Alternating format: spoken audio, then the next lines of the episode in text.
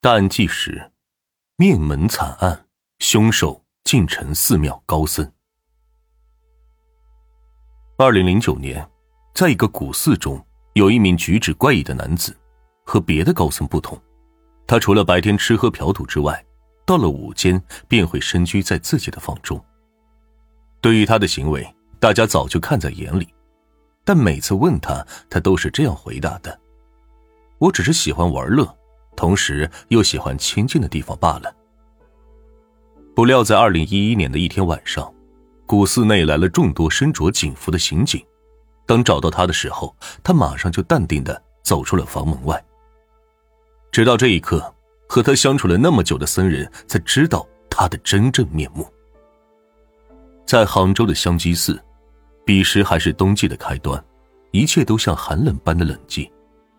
但在十一月二十八日的这晚，到来的警察却打破了这场沉静，而已经待了十七年的高僧终于意识到自己再也无处可逃了。他眼前的警察便是九江县的公安局刑警，在警方的口中，其余的僧人终于得知了他的真正身份，原来他是多年前某件惨案的逃亡嫌犯。这位被众人揭穿真正面目的僧人。法号叫做维迪，原本他只是一名普普通通的群众，与香积寺结缘的时候，正是在一九九四年的那年。那时的他叫做徐新莲，刚好在安徽天柱山出家，这是他踏入了佛门的第一站。他的师傅为三祖寺住持弘行法师。维迪的本意是追求真理，启迪人生。这位维迪法师在一九九四年的时候。参与了一宗血案，将江西九江的徐敏一家杀害后，他便消失在大家的视野中了。而这起悲剧的起因，竟然是因为其中一位已经伏法的凶手腰上的一处小伤。一九九四年这年，王军明是这个作案团伙的凶手之一，他是九江县水泥厂的一名工人，也是这场悲剧的祸首。王军明那段时间身体抱恙，而他又在水泥厂打工。经常需要做着繁重的体力劳动，经常因为腰痛影响了正常工作。于是他就去到了医院检查，医生的诊断显示他患上的是腰椎体结核。但王军明觉得自己身强力壮，有这种病肯定不是自己的原因。在回想的时候，他觉得这和自己的老同学徐敏脱不了关系。当年两人因为一些事情大打出手。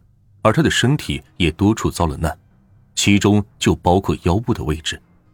但因为自己势单力薄，他渐渐的萌生出了别的想法，很是荒唐的逻辑。但想法偏激且多疑的王军明便认定了要为自己报仇。怀恨在心的他，在一九九四年七月二十五日这天，在自己的宿舍内叫来了自己的几名好兄弟，其中就有二十一岁的徐新莲。在长谈了很久之后，王军明开始以赚钱来诱导大家，只要兄弟齐心，一定能干出一番大事业，这样以后就要分得分，要雨得雨了。七人都是二十多岁出头的青年小伙，看着眼前胸有成竹的王军明，一致答应了这个决定，并且他们还商议着怎样惹出点事情，好让兄弟们齐心，没有人中途逃离。所以，王军敏提出一起解决徐敏的要求，之后再进行大家的报复计划。于是，在当天下午，王军敏和徐新莲就去买了很多的凶器，其中包括四把菜刀，还有三把三轮刀。分完凶器之后，就到了徐敏的家踩点。之后，王军敏又让徐新莲去租了一辆车，方便事成之后他们畏罪潜逃。过了两天，也就是在七月二十七日晚上十点左右，他们开始了作案行动。咚咚的敲门声从门外传来，已经是深夜的徐敏觉得不对劲，这么晚了还有人上门呢。前去应门的徐敏只瞥见一把刀子向自己刺来，之后便因为疼痛无力抵抗徐新莲，徐新莲随即破门而入，和徐敏展开了殊死搏斗。其他人也趁机赶紧进入了徐敏的家中。徐敏拿着电风扇反抗，但所有的反抗在已经杀红了眼的七人面前都无济于事。徐敏身中五十六刀，倒在了窗口阳台的位置。他的妻子胡英在混乱中四处呼救，但也倒在了血泊之中。两岁的孩子还静静的安睡在襁褓之中。这位幼童身上也中了十刀，身受重伤。这一犯罪团伙随后便抢走了胡英脖子上的金项链，并把凶器丢弃到了水池中，烧毁了带着血迹的衣服。当法医赶到的时候，面对这种惨象，大家都觉得惨不忍睹。徐敏其妻子都是因为失血过多而死亡。附近的邻居在听到声响之后，才睡眼惺忪的出来查看情况。见到徐敏家满地都是鲜血，三人都已经失去了意识，这才选择赶紧报警。其余的凶手在之后的半个月内相继落网，而徐新莲则成为了一条落网之鱼。两天之后，七个人中四位从犯就被逮捕归案，三名包括徐新莲在内的主犯还在潜逃。八月五日，徐新莲和王军明计划在九江新桥头的汽车站乘车逃往南昌。警方得到消息之后，就展开了抓捕。王军明在混乱中被警方控制，徐新莲却趁乱没了踪影。六人被抓住之后，在生死面前逐一背弃了之前的兄弟感情，对一行人的罪行供认不讳。王明军二人主犯被判处了死刑。其余的凶手被判处了十五年的有期徒刑，只剩下了许新莲一个人在逃。三祖寺附近的村民表示，在一九九四年的夏天，寺庙里就多了一位二十多岁的居士。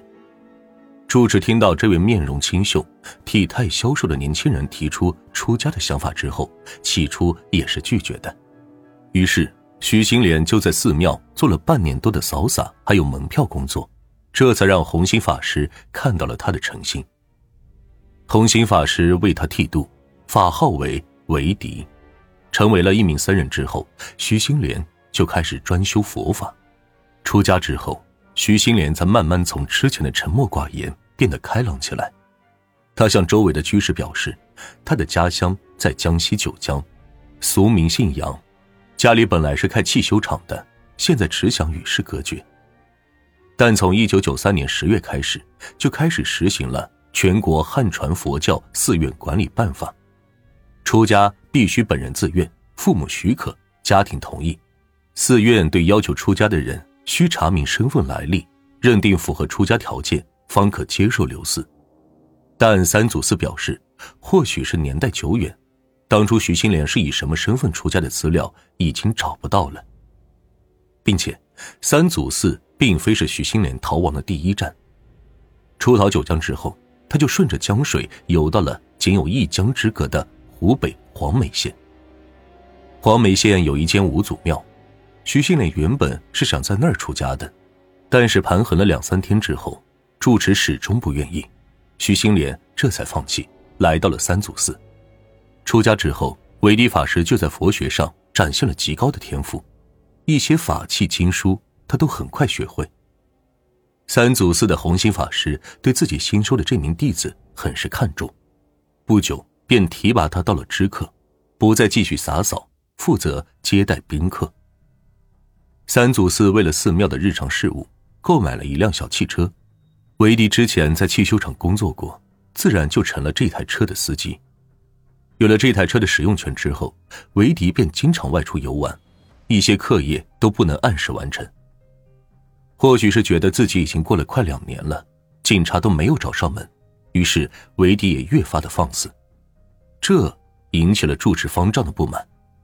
红心法师经常对他严加斥责，维迪也渐渐不满足，再屈服于人下。于是，在一九九五年，维迪便离开了三祖寺，前往安徽九华山、厦门佛学院、普陀山普济寺求学。